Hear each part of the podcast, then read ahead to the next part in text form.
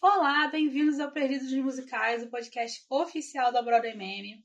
Você pode ouvir esse podcast no Spotify, no Deezer e nas outras plataformas de streaming onde você quiser. E não deixe de acessar nossas redes sociais, Broadway Meme no Facebook, Instagram e no Twitter, BWay Meme. Também temos um grupo no Facebook chamado Broadway Meme Fórum, onde tudo sobre os musicais acontece por lá. Da Broadway ao Brasil, teatro e muito mais, perdido nos musicais.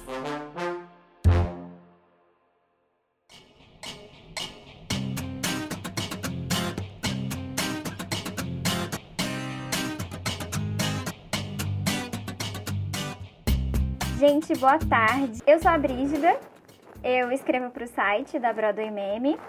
É, tô aí já há uns cinco meses fazendo parte da equipe, também fiz a cobertura do Bibi Ferreira. É, e hoje eu tô aqui para apresentar mais um episódio de podcast para vocês. Olá, aqui é quem fala é a Clara, estou da, da, da Broadway Meme também. Estamos aqui em mais um dos, dos episódios do nosso amado podcast que todos nós todos nós nos divertimos muito quando, quando a gente faz. E hoje a gente tem uma convidada muito mais que especial, maravilhosa. Ela é atriz, ela é escritora, ela é cantora, ela é tudo e mais um pouco. Senhora, senhorita maravilhosa Ana Toledo. Ei! Lá. Tudo bem? Tudo bom, Tudo Clara? ótimo. Tudo Tudo bom, ótimo. Brígida? Que bom estar com vocês. É a primeiríssima vez, é a primeiríssima vez da Ana aqui na, na Broadway Meme? Primeiríssima, tô emocionada. Primeiríssima vez. Estreia, estreia aqui ao vivo, ao vivo no podcast. Quer dizer, a gente não grava, mas enfim. É, muito, a gente está muito feliz em ter, ter você aqui nesse, no, no nosso podcast.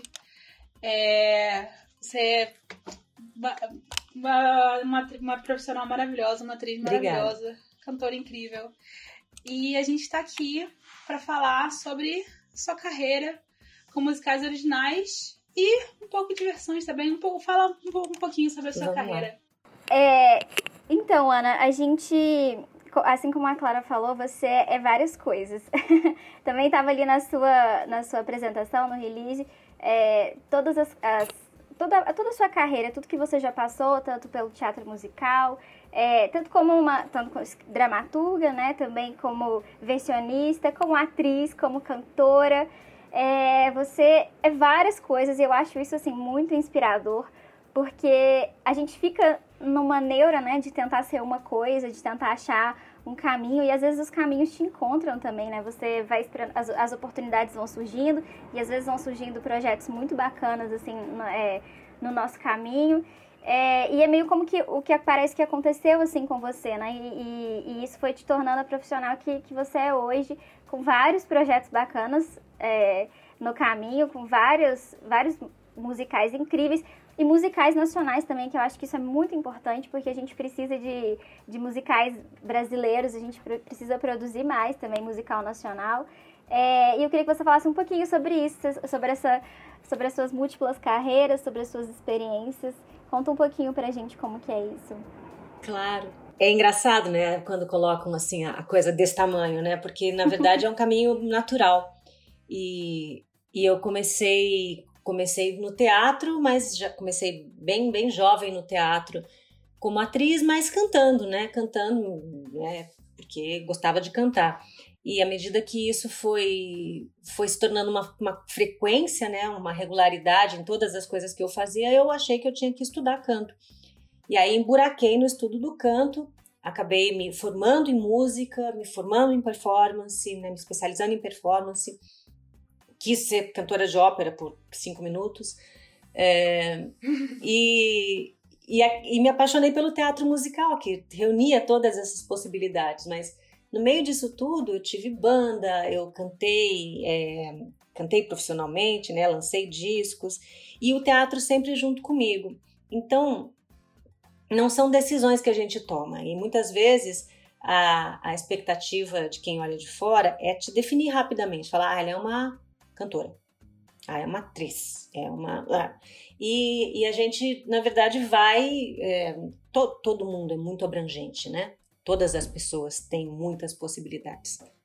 E, no teatro musical eu fiquei muito tempo, né, é, trabalhando como atriz de teatro musical até chegar um momento em que eu quis também me dar uma oportunidade de fazer alguma coisa que tivesse a minha voz, a minha cara, ideias que eu tinha, que eu queria é, colocar. É, e, e por, por conta disso eu me tornei também autora. E, e aí as coisas foram acontecendo, né? Assim, eu escrevi uma peça para que eu pudesse estar no palco, estar em cena fazendo aquilo.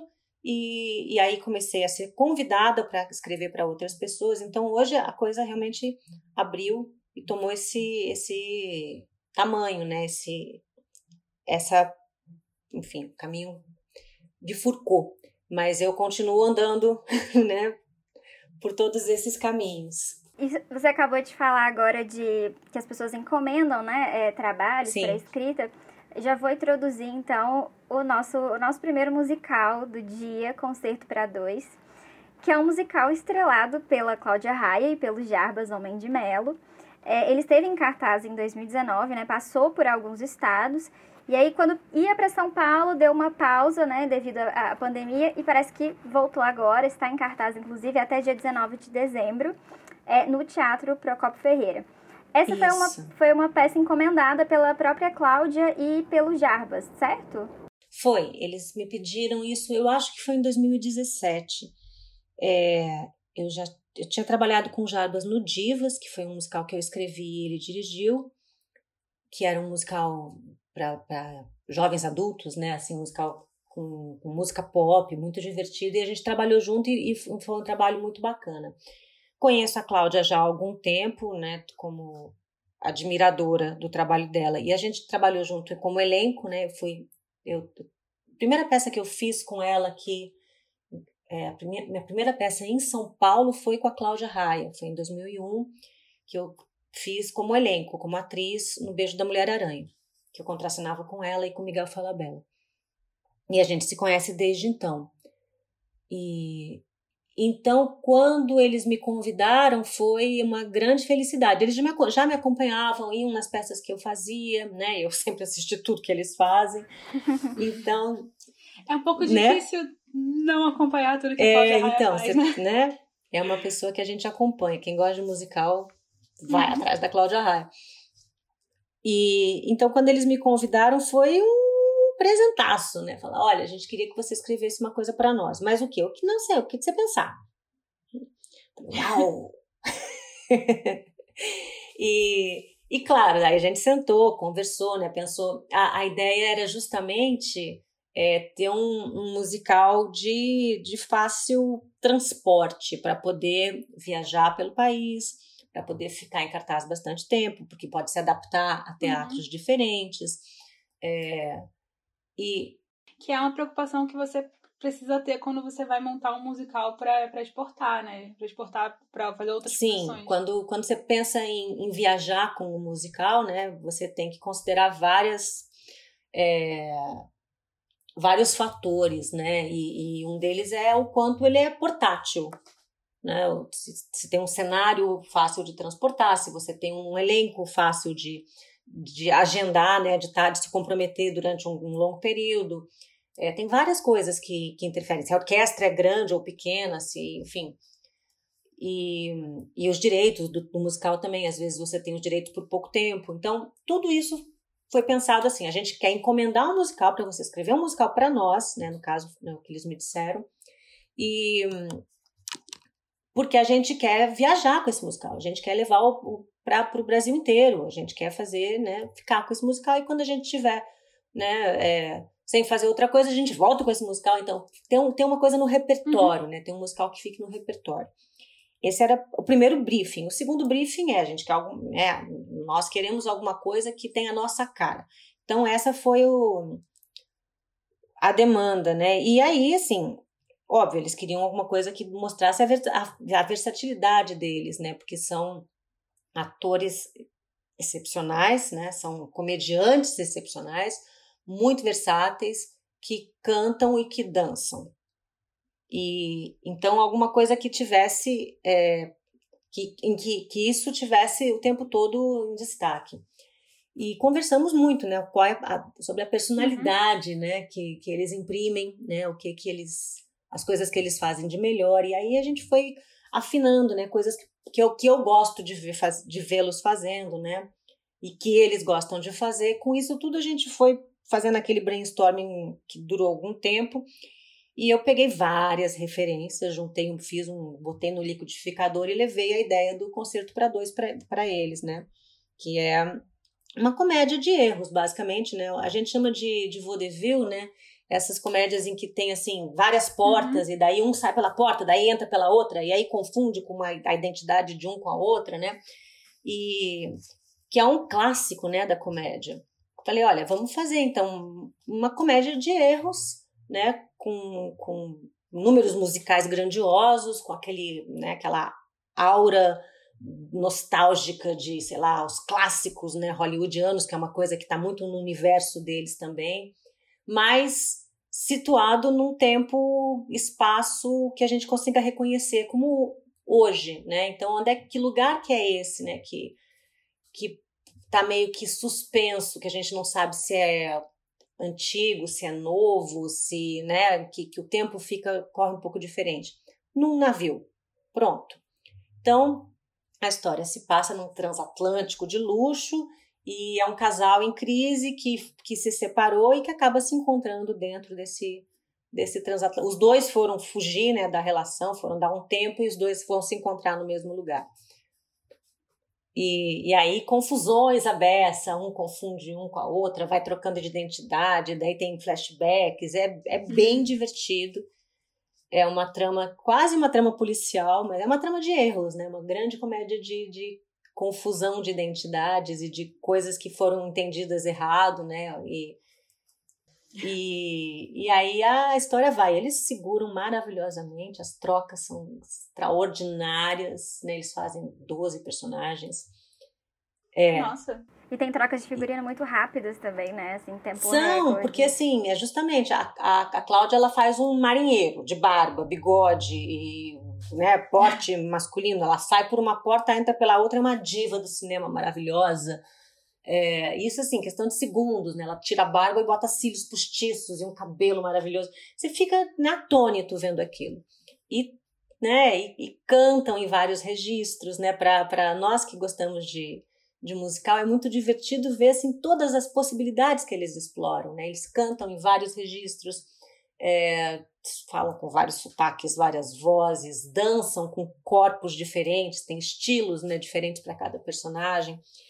Então é uma delícia, eles estão num grande momento, é muito bom vê-los né, nesse momento. Eu tenho a sensação de que quem assiste esse espetáculo percebe que está vendo um, uma, um, grande momento desses dois atores. Que você fala, uau, né? Legal. Tô, tô assistindo a Cláudia Raia e o Jarbas Homem de Melo fazendo, uau, concerto para dois, aquelas coisas que a gente depois fica falando para os outros, né? Porque é, é um grande momento dos dois. E eu acho uhum. interessante também, o que eu acho interessante desse musical, porque eu acho que tem uma associação do teatro musical com uma coisa que é muito grandiosa, assim, que precisa de ter toda uma orquestra enorme, que precisa ter vários atores em cena e que precisa de ter um cenário que é, enfim, é maravilhoso, que é caro, que é expansivo e etc.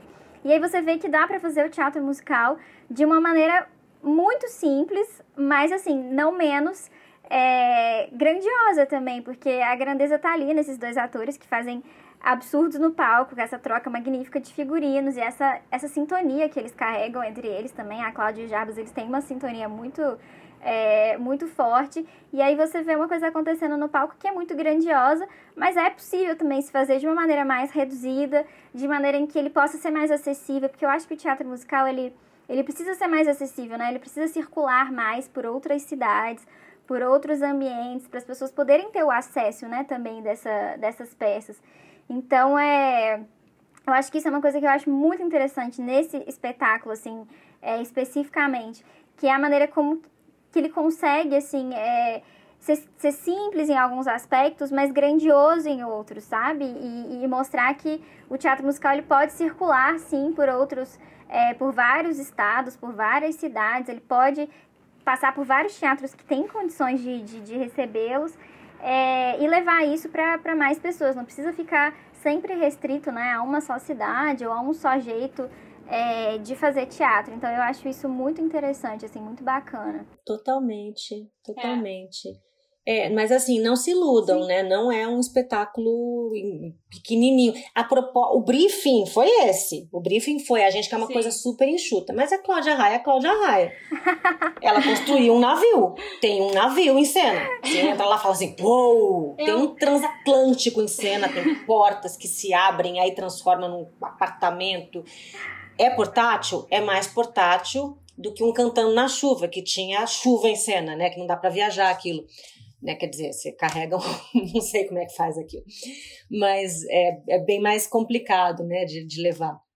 No caso deles, eles têm que eles têm os dois, só que assim, eles trabalham com. São dois em cena, mas tem um, um batalhão de camareiros, porque cada vez que um sai é tipo uhum. troca da Ferrari, né? De pneu rápido. Essas trocas de roupa que, são, que acontecem o tempo todo, né? Então, tem acho que dois ou três camareiros para cada troca. É muito rápido, né? Nossa. Quando os, tanto é que no final do espetáculo os camareiros vêm e são os primeiros a agradecer. Porque eles fazem parte do espetáculo e eles são uma uhum. equipe que não muda. Eles estão ali desde o início, foram treinados e, e ensaiaram desde o primeiro dia. Porque desde o primeiro dia de ensaio já tinha o cenário e já tinha os figurinos para começar a ensaiar as trocas. Porque não eu dava acho... para ensaiar só as cenas, sem o tempo das trocas. É, mas eu acho muito legal isso, que é um, que é um musical grandioso, né? Ele é muito bonito. Eu não cheguei a assistir, assistir o espetáculo. Mas, mas vocês têm que ir! Eu tenho que ir, eu tenho que ir. Por eu, favor! Eu, vou ir, eu vou, eu, eu tenho que marcar a viagem para São Paulo. Essa viagem vai, vai acontecer. É, tem um monte de coisa para assistir. Mas eu vi as, as imagens e é realmente um, um, um espetáculo muito bonito. E eu acho muito legal porque uma, uma das críticas que, que a gente que é fã de, de musical ouve bastante, e é uma crítica válida, obviamente, é que, tipo, é, é, não é uma coisa acessível para todo mundo. Não. Ah, é, é, é muito difícil para fazer para assistir essas coisas para para por exemplo, a pessoa que não, não tá no eixo Rio São Paulo. É muito difícil para uma pessoa assistir. E por isso que eu acho que esses que produções nacionais que são pensadas em tipo como é que a gente vai fazer do jeito mais portátil uhum. possível para ser bonito, para ser legal, para ser ter a estética Golden Age, vai vai ter, vai ser lindo, vai ser um musical que no, no, que em relação a cenário e, e, coreografia não deixa nada devendo a Bob Fosse, sabe? Anything goes. Total. É... Mas que é, é feito e pensado para ser divulgado não só no Rio e São Paulo. Sim, esse é um desejo muito grande da Cláudia desde sempre, né? Ela é uma artista popular e ela quer Sim. estar junto ao público mesmo. Agora, eu vou, vou jogar uma coisa para vocês aqui. Eu, eu, é, eu sou de Curitiba, eu vivi boa parte da minha vida lá e eu pegava um ônibus para vir para São Paulo para assistir teatro né, como vocês, né? Vinha para cá regularmente para assistir teatro porque era meio que a minha meca, né? Eu quero ir ao teatro.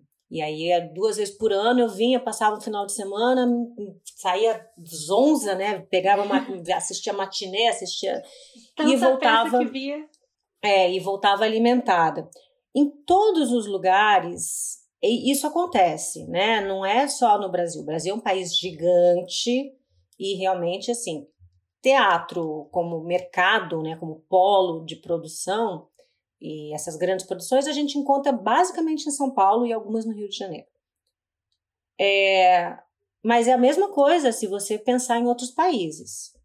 É, Estados é, Unidos, o, Nova York. É, Chicago, Nova York é só Nova York. Claro que tem espetáculos que fazem a turnê, mas existe também, é, e eu não estou dizendo que é certo ou errado, mas existe essa essa ideia da Meca, né, do lugar onde os peregrinos vão, naquele lugar é. sagrado onde você pega lá, você combina, bom, então em março eu vou viajar e aí eu vou para Nova uhum. York, vou passar essa semana e vou assistir essa peça, essa peça, essa peça, vou comprar esse ingresso aqui.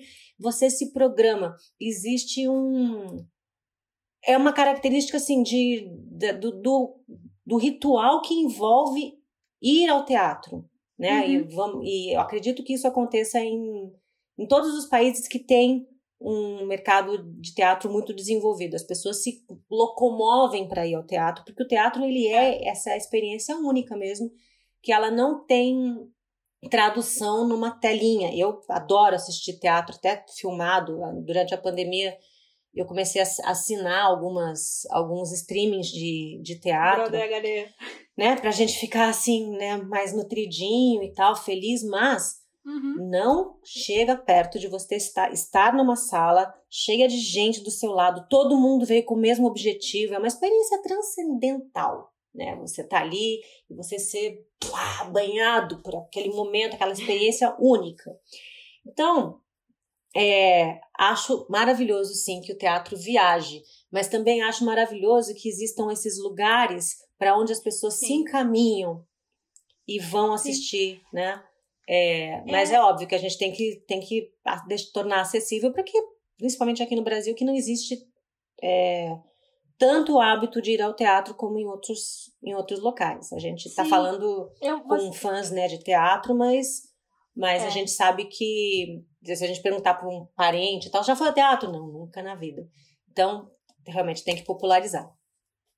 É, o que você falou da, da Meca é uma coisa interessante, porque nos Estados Unidos a gente, a gente vê muito que existe a Broadway, mas em cada, em cada região existe um- um- uma cidade de destaque para sua, pra sua própria coisa. Então, por exemplo, Tem. outras cidades que têm que tem uma cultura de teatro muito forte são Los Angeles, Chicago, tem Den- é, Denver. Uhum. Frozen começou em Denver. São, é, é uma coisa que, aconte, que acontece no Rio, eu acho que, que, é, que, é, que acontece no Rio um pouquinho, que são as peças nacionais com- normalmente começam no Rio e vão para São Paulo depois. E é isso que acontece nos Estados Unidos. As peças começam em tryouts em outras cidades, que Ah, é mais sim, barato de fazer sim. em outras cidades, e depois eles vão para Nova York. É verdade. E, e eu acho, isso- o, o, vol- voltando pro conceito para dois, a importância é que justamente a gente não tem tanto assim o hábito de ir para para o teatro. Então essas peças que, que saem do, do, do epicentro e vão para outras cidades, elas criam o hábito. Porque existem pessoas que, e isso, eu sou uma delas, mas assim, eu já conheci outras pessoas pela Broadway Meme que conheceram teatro musical assistindo a gravação, por exemplo, a gravação do, do Bastardinho Revolucionário. Comprei a blusa na nossa loja. Comprei na loja. É, a gente assistiu um bootleg e falou, tipo, meu Deus, isso é incrível. E, e, e é justamente, a gravação ela não substitui. A, gra- a gravação te faz desejar mais uma coisa. É, é verdade. Então, tipo, eu assisti, eu amei, eu quero ver isso agora, ao vivo. O e aí próprio, você- o, o próprio Lin-Manuel Miranda, ele conta que ele é, conhecia os musicais pelos discos, isso que ele morava É. em Nova York, mas ele ouvia as Exatamente. gravações dos musicais e isso fazia ele se aproximar e conhecer a obra e ele só foi assistir ao vivo muito tempo depois. Uhum. E ele sabe que as pessoas têm essa relação com o Hamilton, por exemplo, né? Que as pessoas É. conhecem o, o, o disco. Agora não fala mais disco, fala o álbum.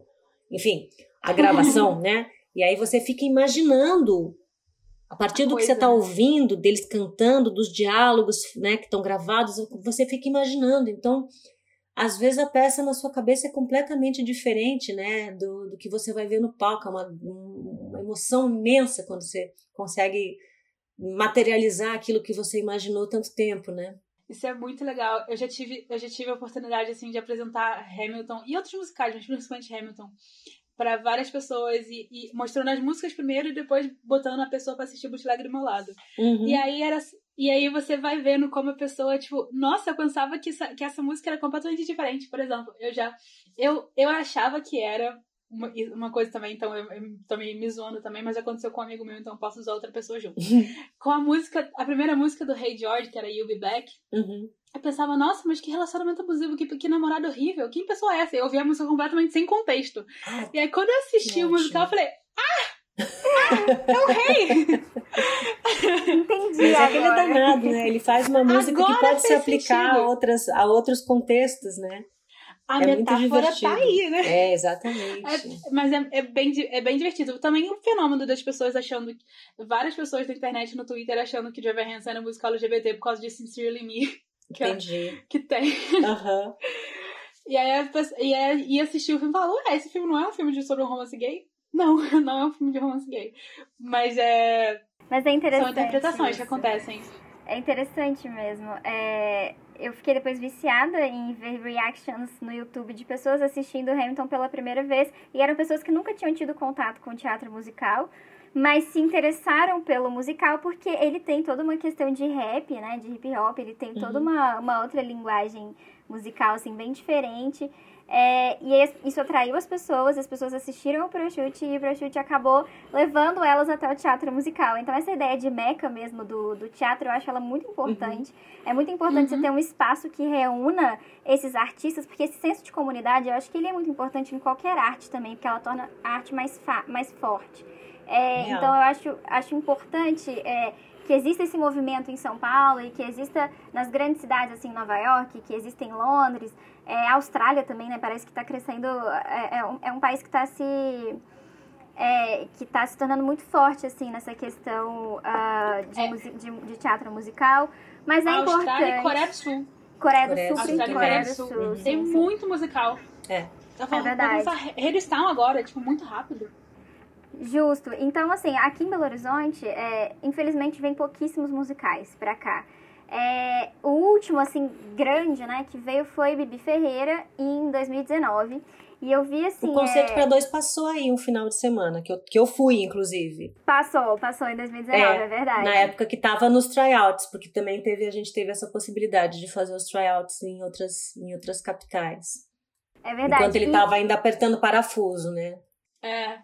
E, e- e o público de Belo Horizonte é um público muito aberto, assim, a, a É experiências. Ele, ele gosta disso, né? Então, quando as pessoas vêm, e eu fiquei observando muitas pessoas, assim, eu queria muito ver a reação das pessoas em relação ao musical.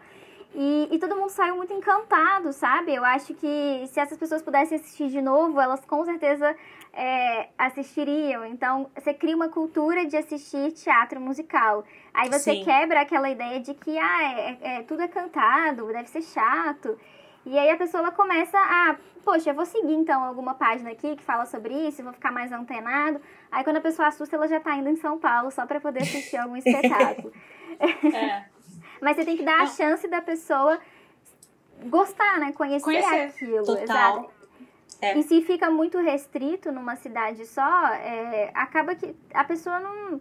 Ninguém da minha família, por exemplo, se não fosse o filme de Fantasma da Ópera passando assim na televisão, na Warner, acho que eu nunca teria tido contato com teatro musical, porque ninguém assim da minha família tem esse tem essa essa proximidade. E aí depois todo mundo passou a gostar, hoje todo mundo vai comigo. Então assim, é você dar a chance ali para aquilo chegar, né, pra pessoa. Por isso que eu acho muito importante. Aqui no, aqui no Rio eu tenho essa experiência constantemente, porque a minha família ela não, é uma, não é uma família artística em nenhuma maneira. É, eu, assim, meus pais incentivavam bastante a gente a procurar instrumento, mas assim, era mais toca instrumento pra tocar na igreja. É, e eu sempre, sempre gostei muito de música, mas saí um pouco disso. E aí, quando eu encontrei teatro musical e quando eu comecei a me misturar na, na cena, assim, de teatro musical, ir pra, e querer falar, comentar de ir pra São Paulo, ah, tem uma coletiva pra ir em São Paulo, o que que, isso, que que é isso, gente? O que você tá fazendo? E eu comecei, a- e, e comecei a ter a oportunidade de levar minha mãe pra ver os musicais lá no Rio, aqui no Rio, no caso. Sim. É, e, era, e era muito legal ver a experiência dela experimentando o teatro pela primeira vez, assim, é, é muito legal. Eu levei minhas irmãs, família, é, é, é muito legal. Quando eu botei ela pra assistir, assistir, foi no Vista Rebelde, porque ela fala, ah, eu gostava, eu era pequena e tal, e ela assistiu com encantadona, ela, tipo, nossa, que bonito, que legal. Aí depois teve um que ela gostou mais ainda, que era o musical, era musical gospel. E aí foi, foi, a, foi a música que ela mais amou, assim. Falou, me leva pra vários desses depois. Eu, tá bom, mas não, não tem mais ainda, calma. Então, e você ter uma, diversi ter uma diversidade de, de polos, assim, é, é, é, acaba aju- ajudando por isso, porque você tem vários conteúdos, vários tipos de musicais diferentes. Por exemplo, eu- você mencionou que o Concerto para Dois é um, é um musical um pouco mais, mais adulto, né? Adulto no sentido de adulto no sentido de que é para um, é pra um público um pouco, um pouco mais um pouco mais velho, né? Tem, tem- tem- Não, acho que eu me, expre- me, expre- me expressei mal. É pra galera. a galera. É, nossa. Não, assim, eu- eu- o, meu, o meu ponto é o meu ponto ainda, ainda, ainda mantém, porque tem essa imagem de, de musical como uma coisa meio, mais juvenil. Tipo, Não, é ah, que a música do Concerto para Dois. Não, não, É. não do musical específico, mas tipo do, do gênero musical. Do, do gênero musical. Tá. É, sim, É, sim, não, tipo, é- é de- porque- Ah, que as pessoas começam a dançar do nada e tal. Então é legal ter variedades de tipo, um musical, gosto, um musical de comédia, um musical de, de, de É, eu acho que vamos chegar aí. O Concerto para Dois, ele é principalmente uma comédia musical. Mais do que qualquer outra coisa, mais do que categorizar ele como adulto ou juvenil. Eu acho que, inclusive, o público que eu, que eu consigo acompanhar, né, que de vez em quando eu vou lá lamber a cria, é, é um público muito diverso, muito diverso. E porque a- eles têm um apelo muito grande é, junto a, a vários públicos. A, a- Cláudia ela é uma, uma, uma artista que consegue renovar o público com um, um grande talento, né? Então tem é gente que acompanha ela desde os anos 80 e vai lá apaixonado pela Cláudia, né? Na- que fazia rock santeiro, né? Sei lá, do, ou o próprio o próprio TV Pirata, que para mim é uma referência muito grande, né? É, mas a gente tem é, referências de hoje, né? Que estão ali presentes no, no espetáculo. Mas é, então não, eu acho que é principalmente uma comédia musical e a gente tenta fazer um liquidificador de referências para realmente falar com um maior número de pessoas. Sim. É, e, e você criar, criar esse, esse, esse gosto nas pessoas para as pessoas continuarem de- seguindo depois. né? Sim, mas o que, o que eu digo de, de clássico, que eu acho que pode ter sido essa a sua impressão, depois vocês têm que, vocês têm que assistir para me dizer o que, que vocês acham, né? Eu vou assistir. Mas é, o que eu digo é do ponto de vista de do, do gênero, é, do gênero não, mas do estilo, né, daquele, da, daquela coisa do musical clássico de Hollywood, né, Aham. aquele perfume de Hollywood que tá por todos Sim. os lugares nesse Aque- aquele gostinho de Golden Age, né? Exato, que é uma coisa que, que é assim, é o que formou os dois, né, como artistas. Eles são sapateadores exímios, né? É, são bailarinos que, que evocam aquelas grandes duplas do, do cinema, né, do- de Uhum. Hollywood. Então tem esse perfume de Hollywood por todos os lugares, né, daquela dos clássicos do cinema que a gente assistia na TV, né, que Uhum. todos nós assistimos é, na televisão. Eu acho que é esse lugar que a gente busca, misturado com mais um monte de coisa. Eu, eu brinco que é uma mistura assim de é, Hollywood com papaléguas e misturado com um pouquinho de TV pirata. Tem, tem de tudo um pouco, sabe? Tem um desenho animado, tem é, aquela coisa meio nonsense e tem essa o glamour, né? O glamour é uma palavra que nunca descola da, dessa dupla, né? Então, tamo, é meio isso. E o bom é que serve a, serve a todos os públicos, né? Porque tem um pouquinho de cada, de cada gosto no espetáculo e tem a comédia, que é muito universal. Eu acho que comédia é muito importante, assim, no, no teatro musical. Tem muita gente que associa teatro musical a um drama. Eu não sei se associa isso à, ópera, não sei, de repente. E, e aí associa erroneamente o teatro musical a uma coisa que não é tão fluida, assim, que é muito, tá muito ligado ao drama. E eu acho que colocar a comédia nisso, na música, é, é muito importante, assim, é, é muito bacana também. Eu acho que ser um espetáculo de comédia é, torna ele ainda mais interessante, assim, de, de assistir. Sim. Fala ainda sobre o processo, seu processo criativo no, no Concerto para Dois. Uhum. É, como a relação da, de, de- da escrita com a música, da, da palavra com a música.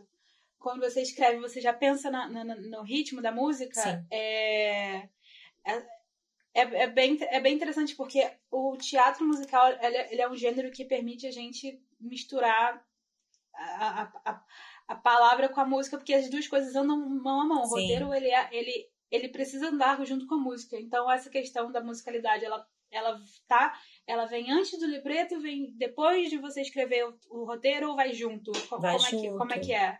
Vai junto, Clara. Eu costumo explicar da seguinte maneira: é, tem aquilo que a gente chama de teatro musicado, que é quando você tem uma peça de teatro e de repente tem um número musical que ilustra, que, que Uhum. deixa mais bonito, que você, né, que, que dá uma pausa, um respiro na cena. É, e, e isso, para mim, é o equivalente a você estar lendo um livro e de repente tem uma ilustração. Isso seria um teatro musicado. Né? Se você arrancar aquela ilustração, o livro fica mais feio, mas a história continua. O teatro musical seria uma história em quadrinhos, em que você não consegue separar a música do texto. Se você tirar a música, você perde a história. É uma questão interessante que você para falar isso, que nem toda nem todo filme com filme, por exemplo, com música é um filme musical. Nem todo filme com música é um, é um filme musical, nem, nem toda, toda, peça, peça com, música. música. é uma peça musical. É, é. Enfim, é uma, é uma classificação aqui que a gente usa às uhum. vezes para explicar um pouco a diferença da dramaturgia para teatro musical. Porque ela está indissociada da música. Se você tirar a música, você perde o entendimento da história. E isso é um musical. Então, quando eu estou pensando é, na, na, letra da música, né, porque eu escrevo as letras da, do, do concerto para dois também, elas fazem parte da cena. Muitas vezes eu eu faço uma eu faço uma escaleta onde eu estou falando assim o que, que vai acontecer em cada cena. E daí, dentro dessa escaleta, eu falo: aqui tem uma música que vai falar de tal coisa. Né? Então, aqui nessa cena tem uma perseguição, e aí, na, né, dentro desse número musical, ele descobre que essa aqui é o culpado, por exemplo. Né? Então, se eu tirar esse número musical, vocês perdem a revelação do, do crime. Né? Do um exemplo. É, de quem é o culpado. Ou no número musical acontece um crime. Ou num número musical descobre-se, um descobre que está apaixonado pelo outro. Se tirar o número musical, você perde a ação. Por isso, a, a letra está completamente inserida dentro da, do texto. Tem muitas, muitas vezes a gente vê algumas peças musicais em que você tem uma cena, a cena aconteceu uma discussão de um casal, aí eles brigaram, aí eles cantam uma música falando que eles brigaram. Então a gente está tendo uma redundância. A música até pode ser bonita, mas você podia tirar a música e eles iam ter continuado brigando. A história teria, seria exatamente a mesma.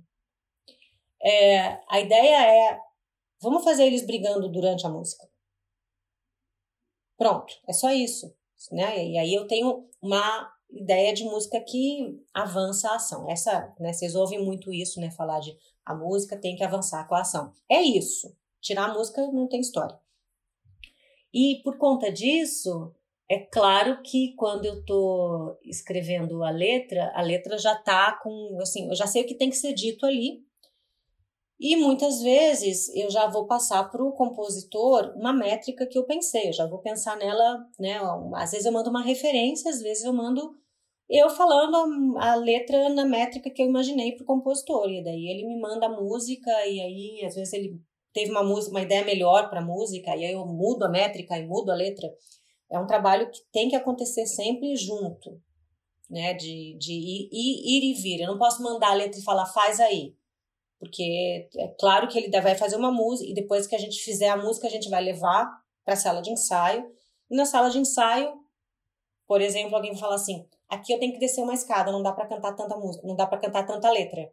Ah, você tem que descer uma escada. Então vamos cortar essa estrofe aqui e fazer uma letra curta por exemplo, né? Ou aqui eu preciso trocar de roupa. Ah, então a outra pessoa vai cantar nessa hora. Tudo isso, é, você não escreve e fala assim, pronto, escrevi. Você escreve, você manda para o compositor, o compositor escreve a parte dele, manda para você, você vê se ajusta, se deu certo a letra, se não deu certo, você refaz. Manda para o arranjador, e o arranjador fala: Ah, eu acho que aqui podia ser as vozes invertidas. Você inverte as vozes, você vai para a sala de ensaio e na cena você vê se funcionou ou não. Normalmente a gente reescreve cada música umas duas vezes. Às vezes mais. É um, sem é um baita trabalho, é, né? Sem falar que depois você vai pra cena com o público e às vezes o número musical é lindo, mas todo mundo liga o celular. Você fala, tem que tirar esse número musical daí. né? É porque, né? É, a vantagem, a vantagem de ser o tryout é poder testar uhum. a reação da plateia e Fala, as pessoas é, estão cansadas. Real, né? Vamos, vamos mudar, vamos para vamos para frente. Então, é, você tem que ter. É, eu, dei um, eu dei um exemplo, a gente não passou por isso, tá? Só para vocês saberem. Mas o, que a gente, mas, mas o que a gente passou foi: eu tinha escrito um número de balé e, na sequência, uma canção, um, um solo para Cláudia cantar. E era uma música que ela tinha que segurar longas notas. E ela tinha acabado de dançar um balé. aí ela virou para mim e falou: Ana, me faz, dá um jeito aí, cara. Eu preciso ter um, um minuto para respirar. Aí eu fiz uma cena de passagem para ela poder tomar uma água, voltar e cantar. Então, isso, né? Isso a gente descobre só em cena. Que no ensaio você não, não tem esse calor, essa, essa loucura, né? Uhum. É interessante. É, e uma coisa que eu gosto de, de, notar, assim, quando eu assisto ou um musical ao vivo ou, ou, uma gravação, que quando tem esses números grandes, de, tipo, meu Deus, uma coreografia sinistra, um, uhum. meu Deus, tô, um ensemble todo no palco, fazendo dance break, sei lá o quê. Conte, conte o tempo que eles têm para respirar depois. pra ver, pra ver se o seu compositor pensou no, no pulmão desses pobres, pobres atores. Pois é. Tem um, um exemplo maravilhoso que é, é. Já assistiu o musical de Legalmente Loura? Já. Legally Blonde? Uhum. Então, tem aquele número sensacional da corda, né? Whipped into Shape, que é logo uhum. no início do segundo ato. E a cena, imediatamente depois, é uma cena de diálogo sentada. Porque você vê que a atriz tá lá sofrendo, coitada. Às vezes é pior. É, então. Você fingir costume, né? é. Não, mas é, é, é, bem, é bem interessante isso, que você tem que é um, trabalhar junto com o ator, com o compositor, com, com, com a parte de, de, com, o, com a, pessoa da roupa. É, é muito. É, é bem interessante ouvir isso. É um trabalho colaborativo. Não existe você escrever, entregar o texto e falar, ensaia aí. Uhum. Porque, quer dizer, existe, mas não vai ter o mesmo, não vai ficar tão legal é. do que quando todo mundo está trabalhando como uma equipe. E realmente uhum. vai e vem, e aí alguém bota uma piada, tipo, o compositor teve mais, botou uma, três notas a mais e fala, sobrou três notas. Ah, faz alguma coisa aí. Aí você faz, reescreve a música e ficou melhor, entendeu? Porque é isso. Um realmente interfere no trabalho do outro, porque é um trabalho colaborativo mesmo. Eu, eu ouvi numa palestra umas semanas atrás que é, ele falou, o palestrante falou basicamente isso, que o libreto, ele não se escreve sozinho. Se você é um escritor que quer escrever sozinho, vai escrever um romance, isso, vai escrever uma exatamente. outra coisa. Mas a proposta da ópera e do teatro musical é que isso seja feito, é uma arte muito colaborativa, porque envolve muita gente. Então, essas coisas elas precisam estar né, casadas umas nas outras, elas precisam estar conectadas, porque é, se você só escreve sozinho e depois entrega, é, você não está pensando ali na pessoa que vai fazer a composição das músicas e você não está pensando nos atores que vão cantar ou que vão ensinar, ou muitas vezes vão dançar no palco. Então, assim, é, é, é uma coisa que você faz muito ali em conjunto, não dá para você fazer é, sozinho e pronto, agora... É, e não, e não agora... vai ficar tão bom. Não, se você entregar uma coisa e, e, e, tipo, a verdade é a seguinte, é claro que vai que de repente o diretor pode resolver os problemas que você largou lá na mão dele. Mas, veja, o diretor é diretor, ele é um senador. Eu sou uma pessoa que pensa em texto, tenho essa expertise. Se eu estiver junto com ele, eu vou encontrar soluções às vezes mais legais do ponto de vista de texto. E ele pode, às vezes, mudar o meu texto por causa de uma ideia de encenação que vai ficar melhor. E aí eu tenho que adequar minha, o meu texto à encenação que ele pensou. Mas isso se a gente trabalha junto. Então, eu sempre né, tento vender essa ideia de que é, um lugar de autor é na sala de ensaio. Que tem aquela, aquela fala famosa de que autor bom é autor morto, né? Não sei se vocês já ouviram essa fala. Já. Que aí não se, não se mete né, na encenação. Mas eu acho que é o contrário. Eu acho que o lugar de autor é na sala de ensaio. Pra estar tá junto e ver os problemas. Tipo, oh, essa fala não funcionou, essa piada tá ruim. Posso fazer outra. Né? E, e assim por diante, né? Uma maneira de que você de, de manter realmente a obra é, fazer ser criada por todos mesmo, todo mundo se, se apoderar da, daquela obra. E você tem uma diferença de perspectiva também por exemplo, eu escrevo, mas eu escrevo, eu escrevo romance. Eu não tô nesse nível de fazer musical ainda. Mas é, eu tava fazendo um projeto que envolvia um, o protagonista passando por uma. começando de um jeito e tendo uma escolha para mudar o status quo dele. E aí, quando eu, terminei esse, esse. Era o primeiro, primeiro ato da história. E eu mandei para vários amigos meus lerem como pessoas fazem, usem seus amigos como Uhum. autores, le- leitores beta.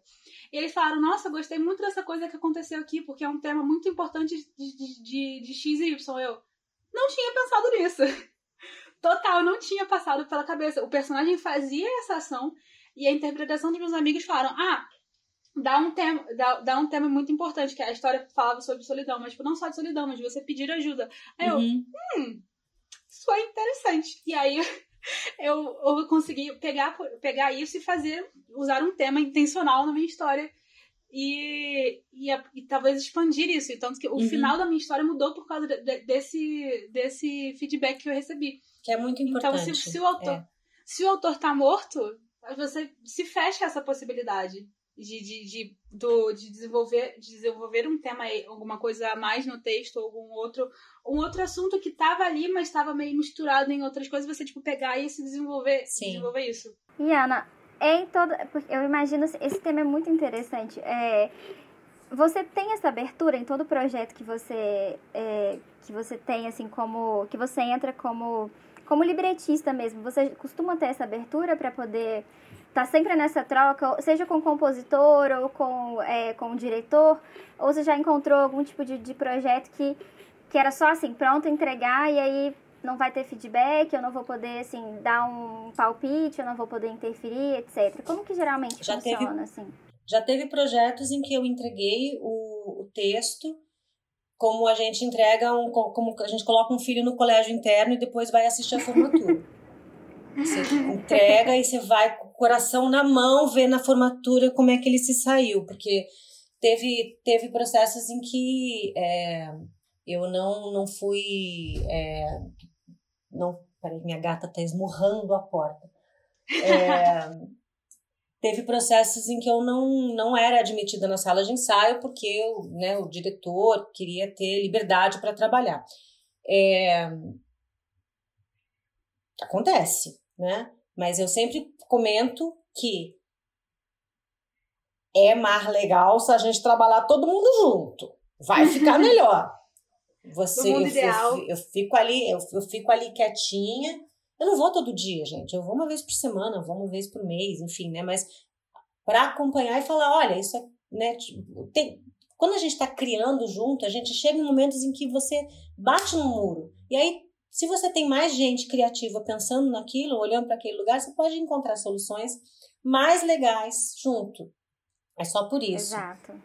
Mas é, É, ultimamente eu tenho encontrado mais abertura para trabalhar com, com colaboração. E, e também tem a questão assim, né, que eu também tenho tido a sorte de ter parceiros, né, como colaboradores, diretores musicais que são interessantes também, que também são abertos a colaborar, que também você tem que da mesma forma como eles estão abertos a eu interferir de repente numa melodia ou numa ideia de, de ritmo, né, no número musical, eu também estou aberta a eles mexerem completamente na minha na minha estrutura é, de, de, de letra, porque eles tiveram uma ideia melódica melhor. Né, o, o caso do, da abertura do concerto para dois, gente, eu tinha pensado num ritmo latino. E aí o diretor musical falou assim: não, gente, vamos fazer um número de sapateado para abrir? ah, é, claro! Mudou tudo. Mudou a letra inteira, mudou tudo, porque muda, muda o ritmo, né? Muda o ritmo, muda a métrica, muda a letra. Então, é esse tipo de coisa. Você tem que estar aberto para ir e vir. Porque se eu pego e mando um ritmo latino lá, ele vai ter que se virar com o ritmo latino. Vai ficar ruim. Quer dizer, não vai ficar tão bom quanto poderia ser. Nossa, eu, eu poderia ficar falando assim com a Ana a tarde inteira. Eu gosto de falar disso também. Não, esse tema eu acho ele muito interessante. É, só uma última pergunta sobre essa questão de libreto. Você coloca muitas rubricas assim no seu texto ou ele é assim um texto mais limpo, sabe? É só o texto, só a história em si? Ou você também vai pensando em como ele pode funcionar no palco e meio que conduzindo assim o diretor como você gostaria que ele acontecesse? Como que, que, que funciona esse processo? também depende muito de com quem eu vou trabalhar. Vingança, que foi o primeiro texto que eu escrevi que foi encenado, ele tinha muitas rubricas. Aí, quando eu entreguei na mão do André Dias, é, ele pegou todas as rubricas na minha frente e fez assim, cortou tudo. Passou um, uma caneta na minha frente para eu ver. Ele falou assim: só o mínimo necessário de rubrica. Beleza, porque ele queria ter a liberdade de encenar do jeito que ele queria, que ele quisesse, né? Então, rubrica de intenção caiu, rubrica de indicação de cenário caiu tudo. É, e só que assim, eu estava no elenco, né? Então, claro que a gente estava o tempo todo em contato e discutindo coisas, né? Uhum. É, aí, a partir disso, eu comecei a ter esse cuidado de ser muito sucinta nas minhas rubricas. Só que aí, de repente, às vezes você pega um, um, um espetáculo que você sabe que vai ter muito pouco tempo de preparação. Ou atores que gostam de ser já, é, que, que, se, que, que gostam de ter rubrica de intenção. Aí você descobre que tem alguns atores que gostam de trabalhar com rubrica de intenção. Então, sabendo com quem eu estou trabalhando, eu coloco rubrica de intenção, ou indico já é, a situação em que aquilo está se passando, porque se você tem um tempo de processo em que você pode tomar decisões sobre o que, que aquela cena pode ser, você não precisa, você pode pesquisar, investigar e, e né, você tem mais tempo. Se você tem quatro semanas para montar um espetáculo, é melhor colocar bastante rubrica explicando tudo que está acontecendo, porque é, é isso. Vai da necessidade, né? É. Depende muito da necessidade. Tem diretores que gostam e tem diretores que não gostam de muita rubrica. Agora, por exemplo, eu estou escrevendo uma peça junto com o Zé Posse. E, e o Zé Posse, ele é encenador, né? Então, tem rubrica de uma página. porque ele fala que desce uma cortina e daí a luz muda. Isso eu fazia, eu, eu, ficava imaginando mudança de luz, não sei o que, né? E aí aprendi que você não faz isso, isso o diretor coloca. Agora o Zé coloca, né? O Zé Posse coloca na na rubrica do texto, né? Todas as indicações de encenação. Então realmente varia de, de trabalho para trabalho. É interessante você falar isso também, porque eu faço uma, um ateliê de, de escrita, assim, pra, pra ópera. E ontem surgiu essa polêmica na nossa aula justamente porque um dos escritores, um dos libretistas, ele também é encenador. E no texto dele, no libreto, tinha muito dessas informações nas uhum. rubricas. O que que, a hora que a, né, o coro ia entrar, onde que uh, ia ter a área, né, onde que a cortina ia fechar, por onde que ia sair, a luz que ia acender. E aí, é, assim, ficou, as, as opiniões ficaram muito divididas ali pra gente saber de que maneira né, isso funcionava, se podia funcionar, se estava ok, se era para ter, se não era, é, se estava errado.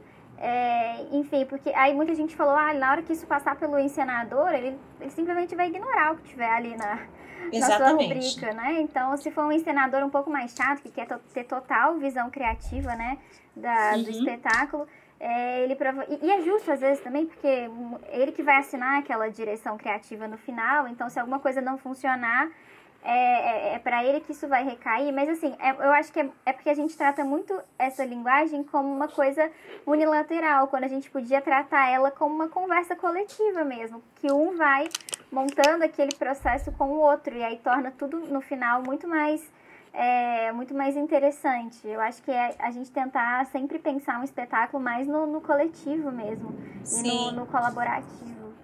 Se vocês forem pegar, por exemplo, as obras do Nelson Rodrigues, né?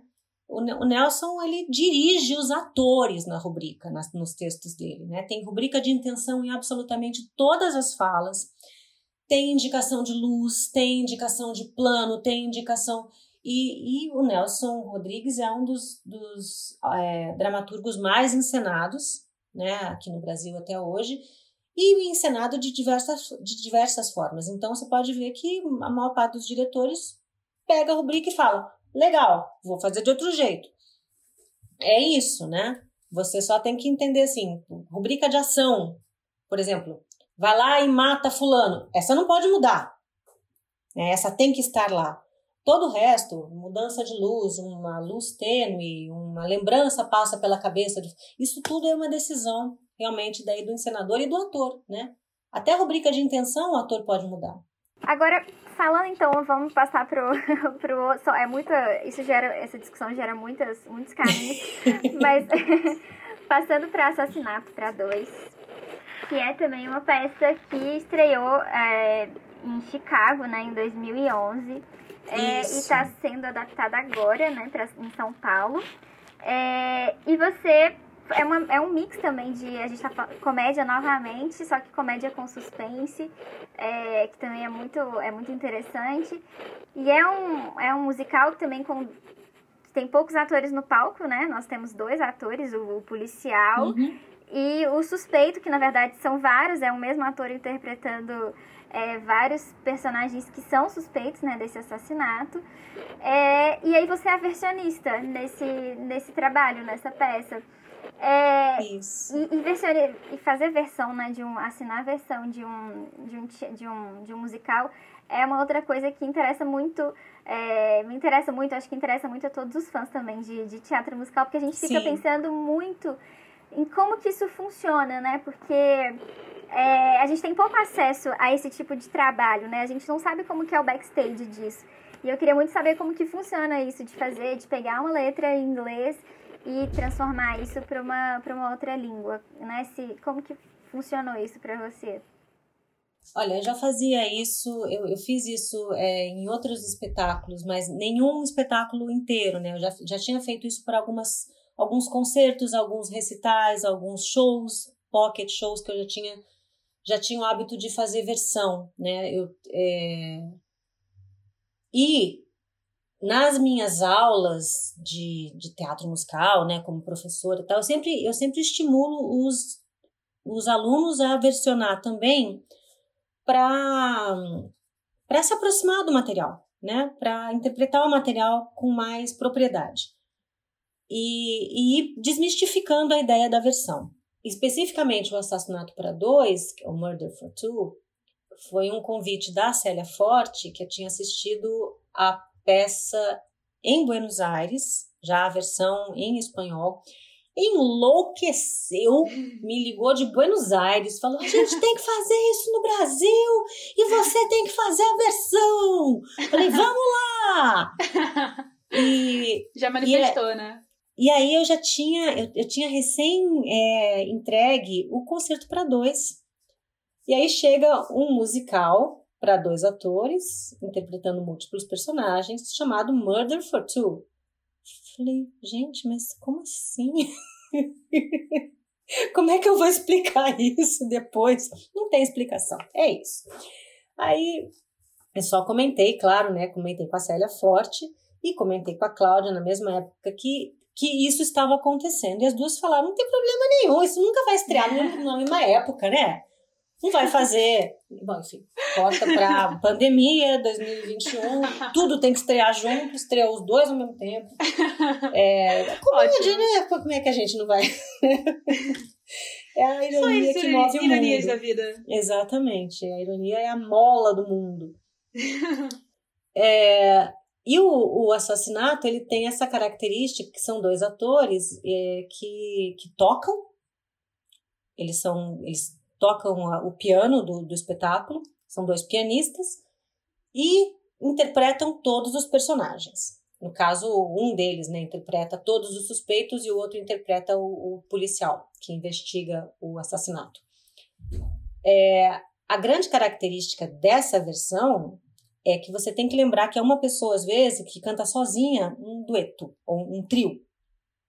Então, lembrar que você não pode mexer muito na métrica que já está proposta, uh, porque a pessoa precisa respirar. Normalmente, o que, que acontece? É, existem algumas é, questões com, com versão, né? Quando é uma versão livre, tipo, vou pegar uma música, vou, vou cantar Let It Go, eu quero cantar a música do Frozen no, ah, no meu show. E eu quero cantar em português. Aí eu pego e faço uma versão e canto música no meu show. E daí eu pago um ECAD, sei lá. Mas se eu vou montar um musical Frozen, eu tenho que responder uma série de demandas, né, de licenciamento, que aí eu tenho que fazer é, a tradução e eu tenho que mostrar a tradução que eu fiz lá para o escritório que licencia os direitos. Então a tradução tem que ser o mais fiel possível. As palavras que foram usadas em inglês, isso a gente chama de back translation. Quando você tem que traduzir de volta a sua tradução. Você traduz para o português, depois você traduz a tradução em português e para o inglês. Para eles compararem pro... o que, que foi alterado. Uhum. Quando existe essa necessidade de back translation, a tradução fica muito engessada. Você dificilmente tem a possibilidade de fazer adaptações para a cultura local, por exemplo, né? Para um, o humor local. Então, às vezes, você fica engessadão lá, né? Você não consegue mudar. Vai. O personagem tem um nome impossível de ser falado em português, mas você tem que manter aquele nome porque você não pode mudar. E assim por diante. No caso do assassinato, era o contrário, eu tinha liberdade de mexer, eu tinha o dever de adaptar para o humor brasileiro, até porque é uma comédia que ela é uma sátira da, da, daqueles, daquelas peças policiais inglesas. Só que ela é uma comédia americana, norte-americana. E todas as piadas têm essa esse sabor né, da, da cultura norte-americana. Eles fazem piadas com os tipos, com os tipos locais, com os sotaques locais, com os nomes das pessoas, com a cultura local. Eles fazem piada com musicais norte-americanos, referências culturais norte-americanas. Então não faz sentido eu pegar e fazer. É uma comédia inglesa, supostamente, né? E fazer isso usando referências norte-americanas aqui no Brasil. Então eu fiz, adaptei para referências brasileiras e, e eu podia fazer isso no caso, não tinha a obrigatoriedade de fazer uma back translation. Isso me deu muita liberdade. Isso, isso, também, eu acho que essa, em comédia, assim, é uma comédia referencial, é muito difícil de você, de você adaptar sem você mudar tudo. Uhum. Porque senão a comédia não, não, não, não bate. Não, não fica engraçado, porque as pessoas não têm a referência para entender a piada. É, ou às vezes ela fica, ela, ela é engraçada só para quem entende aquilo que estão falando, é. do, que, do que, que vocês estão falando. Então, por exemplo, você vê um, um família Adams, né? Que a, quando vai aquela, aquela família estranha visitar eles na casa deles, quer dizer, a família normal visitar eles, eles são de Ohio. O que, que significa ser de Ohio? Ser de Ohio significa que você é do interior, quase, de um, de um estado Meio é, que seria Goiás, né? É, eles são de um, de um estado mais conservador, de um estado mais tradicional, menos progressista, né? É, ou que a gente tenha, a, a gente pensaria que é um mais caipira, né? E só que você não pode, não, você não pode falar que eles são de Goiás aqui, ou de qualquer Tocantins, qualquer lugar. Você tem que falar que eles são de Ohio e contar com a boa vontade do público de achar que Ohio é engraçado. Ah, Ohio, legal, né? O nome. e da mesma forma como no, no Charlie, agora na fábrica de chocolate, que também tem piadas é, que fazem referência à cultura norte-americana que não puderam ser é, adaptadas por causa do engessamento da back translation. E, e aí, assim, tem que se louvar o esforço dos versionistas que conseguiram fazer uma versão muito boa dentro desse engessamento. Então, a gente sabe que, que existe isso nas, nas franquias que a back translation vai acontecer. Quando a gente, quando eu fazia, né, é, quando eu, eu, fiz alguns musicais de, de, franquia como atriz, todo, to, toda a equipe que vem ensaiar a gente é estrangeira. E eles estão ensaiando você com o, com o texto deles em português, com o texto em português e a back translation do lado, para eles irem sabendo o que está acontecendo ali. É para eles poderem trabalhar para a coreógrafa, por exemplo, poder pontuar um gesto em cima da palavra certa. Que, né? É, então, é uma necessidade mesmo. Não é assim, ah, eles são maus, né? É porque existe uma necessidade. A equipe que vem ensaiar é uma equipe estrangeira, então existe essa obrigatoriedade da, da tradução ser completamente é, é, engessada à versão original. É, tem uma discussão bem constante, assim, no, no, no fórum, a galera conversando sobre o que, que é um musical. Acho que é uma coisa interessante a gente explicar o que, que é um musical réplica e o que não é um musical réplica. Porque existem, existem outras produções, é, por exemplo, Charlie. ele é um musical de franquia, mas ele não é um musical de réplica, porque o cenário foi refeito aqui. É verdade. Já o Wicked é um Uhum. musical de franquia que é um musical de réplica, que o cenário é o mesmo de lá, o Fantasma da Ópera também. É real. E- Uhum. E É a mesma questões coisa. é a mesma coisa. O mesmo musical que você, o mesmo Wicked que a gente assistiu no Brasil é o Wicked da Broadway. Todo o mecanismo era, era pelo menos Uhum. é é- o que mudava um pouco era mais o mecanismo interno, né, de, de, para adaptar para o teatro. Mas é, essa questão de licenciamento é uma coisa muito presente, assim, para quem gosta de teatro musical no, no, no Brasil, porque a gente recebe muito da, Bro- da Broadway. né? Sim, sim. E é, é legal, você, você falou das piadas, um dos meus musicais favoritos foi um musical que era uma franquia, mas que foi todo reescrito. É o Godspell. E, e não é o Uhum. Godspell que eu, que- do, do de São Paulo, foi uma versão que eu vi no Rio, feita pelo Aham. Sefton.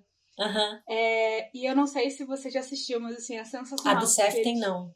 Eles fizeram todos aqueles sketches no- é, entre os solos. Uhum. A- a- as, músicas as músicas eram a mesma versão lá do, do, do Botelho. Mas todos os sketches eles reescreveram fazendo oficina de, de improviso.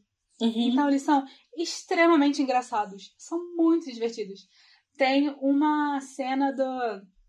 que é a parábola, a parábola do Bom Samaritano.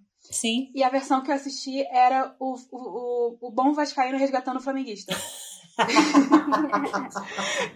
Maravilhoso. Ai, que maravilha. muito bom. Que Era sensacional, sensacional.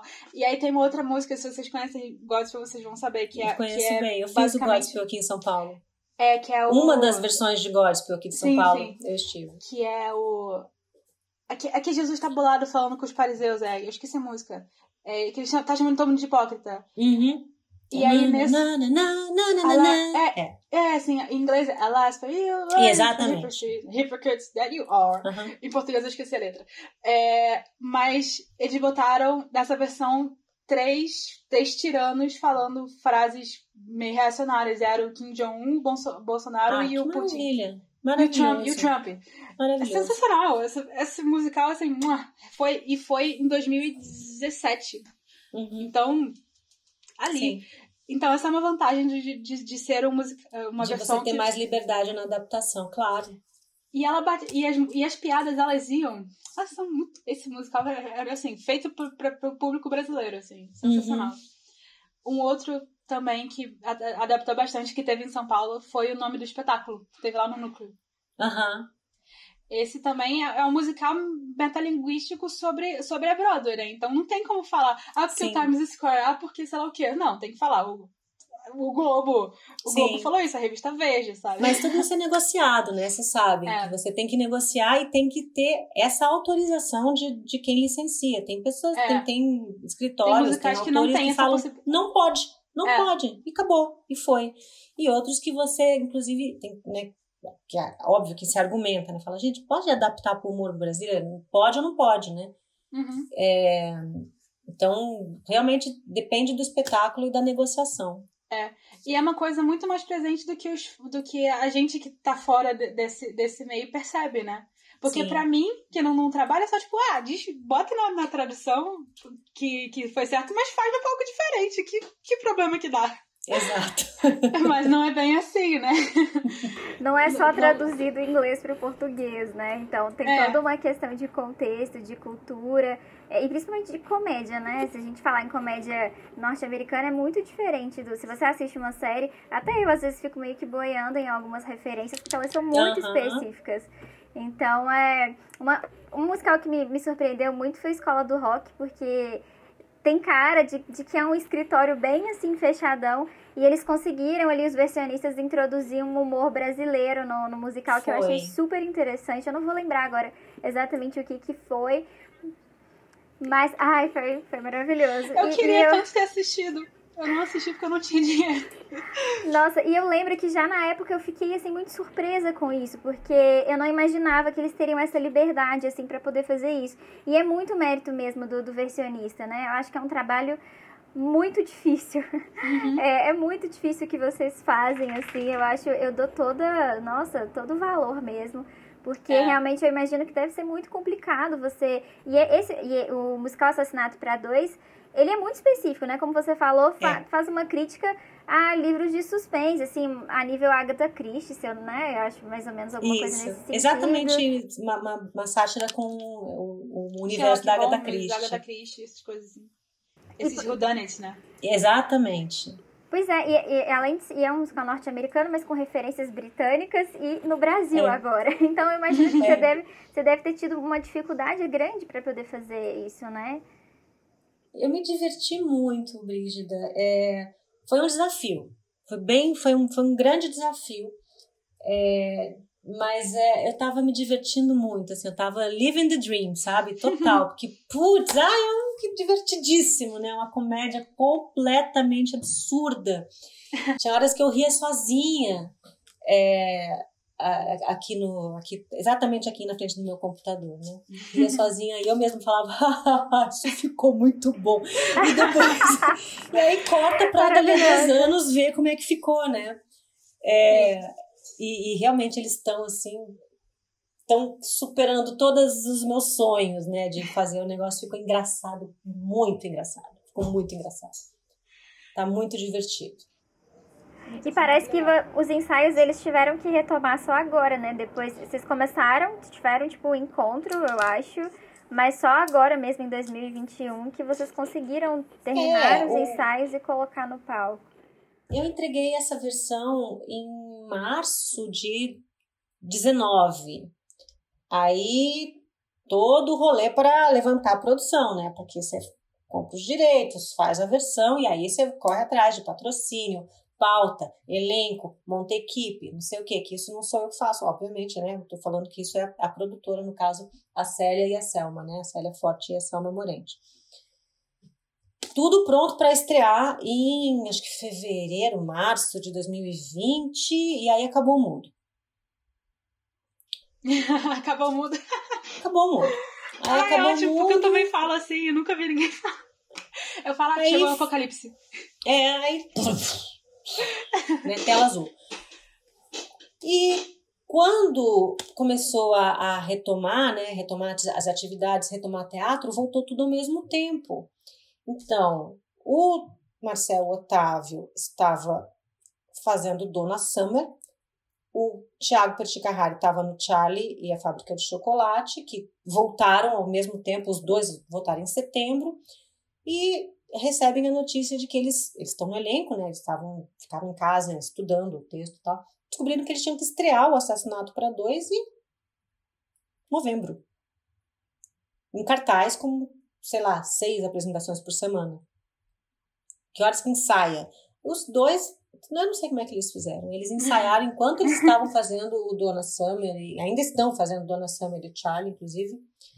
E tanto é que a peça está em cartaz em dias alternativos, porque é os dias que eles podem. Uhum. E ensaiavam de manhã, fazendo espetáculo à noite. Uma loucura. Uma Nossa. loucura.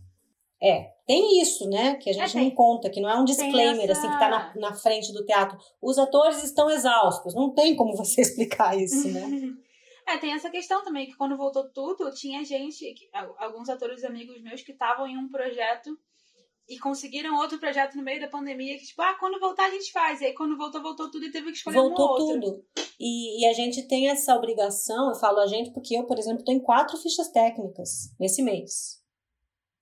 Em, tem quatro espetáculos em que eu participei de alguma forma, que todos entraram em cartaz esse mês. É, porque existia essa necessidade por, é, por causa de edital, de lei de incentivo, de tal, de, tinha que estrear até o final de 2021. Senão você Hum, perde o- aquele patrocínio. Você tem que devolver o patrocínio, devolver o dinheiro. Você tem um prazo para executar quando você capta um dinheiro via patrocínio, via edital. Você tem um prazo para execução. Todos os prazos foram prorro- prorrogados por causa da pandemia, mas quando falou, bom, agora voltou, pode voltar, então agora faz. Todo mundo tinha que fazer ao mesmo tempo. Então é isso. Então tá todo mundo fazendo tudo ao mesmo tempo agora. Tá uma loucura. É bom, é, é muito bom. E tá não vou- bom, e tá vou ótimo. mentir, É muito bom. É, e tá ótimo. Mas é caótico, né? É, Bem também é caótico. caótico. A gente que tá do outro lado, a gente não reclama, a gente adora, mas claro que realmente, falando assim, é, eu não tinha parado pra pensar no quão cansativo deve estar sendo. Eu realmente nem tinha nem pensado é, por esse lado, assim, de que muitos trabalhos devem estar se abarrotando um em cima do outro. É, e no caso dos dois atores dessa peça, é, deve ser, eles fazem todos os personagens, né? E eles também tocam uhum. piano, parece. E isso, é, não sei, imagino que deve, que deve ser bem. Mas pandemia realmente.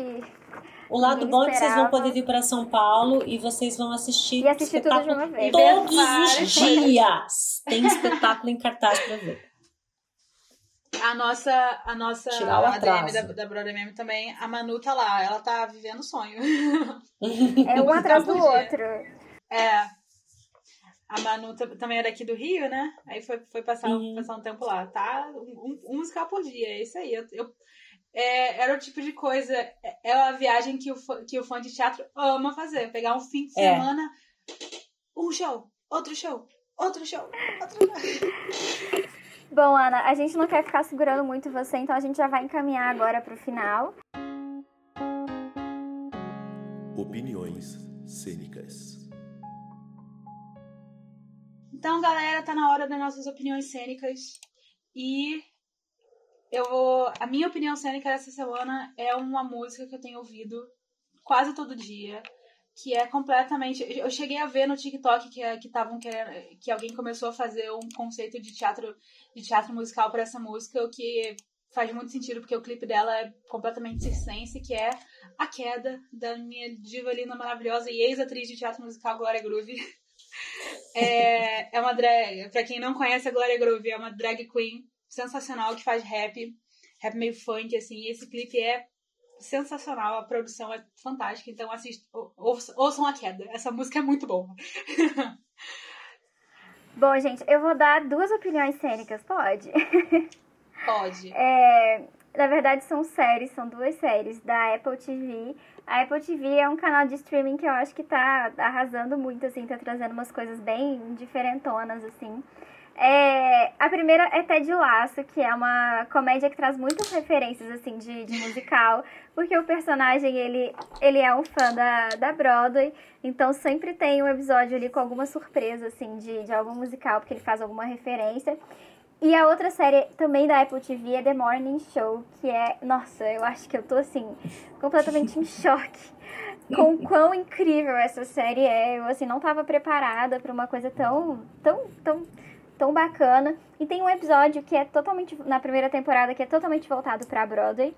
É, porque tá rolando um evento de caridade pro teatro. É, e a, a personagem da Jennifer Aniston que tá, é, que tá organizando esse evento. E aí tem várias músicas que são ali performadas na hora. É, a gente tem, tem muita referência, é um episódio totalmente carregado de referência da Broadway. E eu fiquei, obviamente, o fã de musical, na hora que ele vê uma referência de musical é. e uma coisa que ele não estava esperando, ele fica assim, meu Deus, Broadway! E aí. então, assim, eu assisti o episódio duas vezes porque ele é muito bom. E essas são as minhas, as minhas dicas cênicas pro podcast de hoje. Ana, Inclusive, com você. Inclusive o Ted Lasso, a atriz que faz a dona do, do, futebol, do, do clube de futebol é a Hannah Waddington, que é uma Sim. estrela do West End. É verdade, é verdade. ela canta maravilhosamente. Mano, canta, quando ela abre a boca é uma loucura. Na segunda temporada ela canta mais. É verdade, ela é linda. É incrível, ela é incrível. É... Nunca assisti Ted Lasso. É uma delícia. Mas é uma delícia. excluída do, do grupo. Mas As pessoas falam assim, ai, Ted Lasso é de futebol. Gente, é muito divertido. É inclusive sobre futebol. É inclusive sobre futebol. Inclusive sobre futebol. Gosto, gosto. É bem legal. A minha dica cênica é não é nada muito recente, mas é, é aquele especial musical é, do Bo Burnham chamado Inside que tem no Netflix. Sensacional, que sensacional. Chapeio o cabeção, é uma loucura aquilo.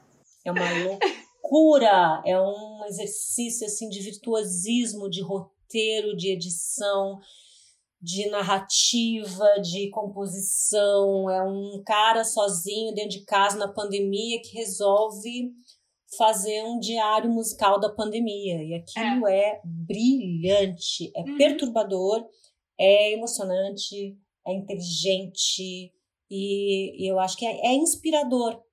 para todos nós, pelo fato dele usar o material dele, da vida dele, da dor dele, para fazer uma obra tão bonita, e também é inspirador do ponto de vista criativo. Você fala, olha, cara, dá para fazer umas coisas legais aí, né? Com Uhum. Teclado, uma ideia. Um teclado e um monte de, de luz smart. É. Eu recomendo fortemente. Nossa, esse especial é sensacional. Sensacional. É. É demais. É, é muito bom. Tá no Netflix pra quem, pra quem quiser Tá ver. no Netflix. Ele- ele é Inside. Inside. Então, é isso, galera. Esse foi mais um episódio do nosso, do nosso podcast. Até semana que vem. Ana, muito obrigada pela sua participação. Eu que agradeço. Foi muito Adorei bom. papo. Foi uma delícia conversar com você, delícia. foi um grande prazer. Muito obrigada pelo seu tempo, pela sua disposição em falar com a gente. É, desculpa aí pelo tempo, mas é porque a gente, né, muito, foi muito gostoso essa conversa. A gente. E eu, eu também não paro de falar. Quando começa a falar de assunto que eu gosto, eu também disparo. Eu vou embora. Sim. É, muito, é muito legal conversar com gente que. Eu, eu falei isso no, no episódio do, do Vitor Rocha, mas eu falo de novo, porque eu sempre. É a minha parte favorita de fazer esse podcast, que você fala com gente que faz. E aí a gente tem. Eu tenho uma perspectiva do teatro musical como espectadora. Eu conheço um pouco do background, mas eu- no fim das contas eu sou uma espectadora. A Bridget tem a, tem a expectativa dela como espectadora. Quando a gente ouve sobre como a coisa é feita por trás, dá uma outra dimensão de como a gente ama essa arte, sabe? Exato, Sim. exatamente. É muito legal. Então, muito obrigada por, por participar. E está, seja bem-vinda para a Brother Meme sempre quando você quiser. Deus é Muito obrigada. Estou muito honrada. Obrigada, um abraço. Um abraço. Tchau, tchau. Um beijo. Até já.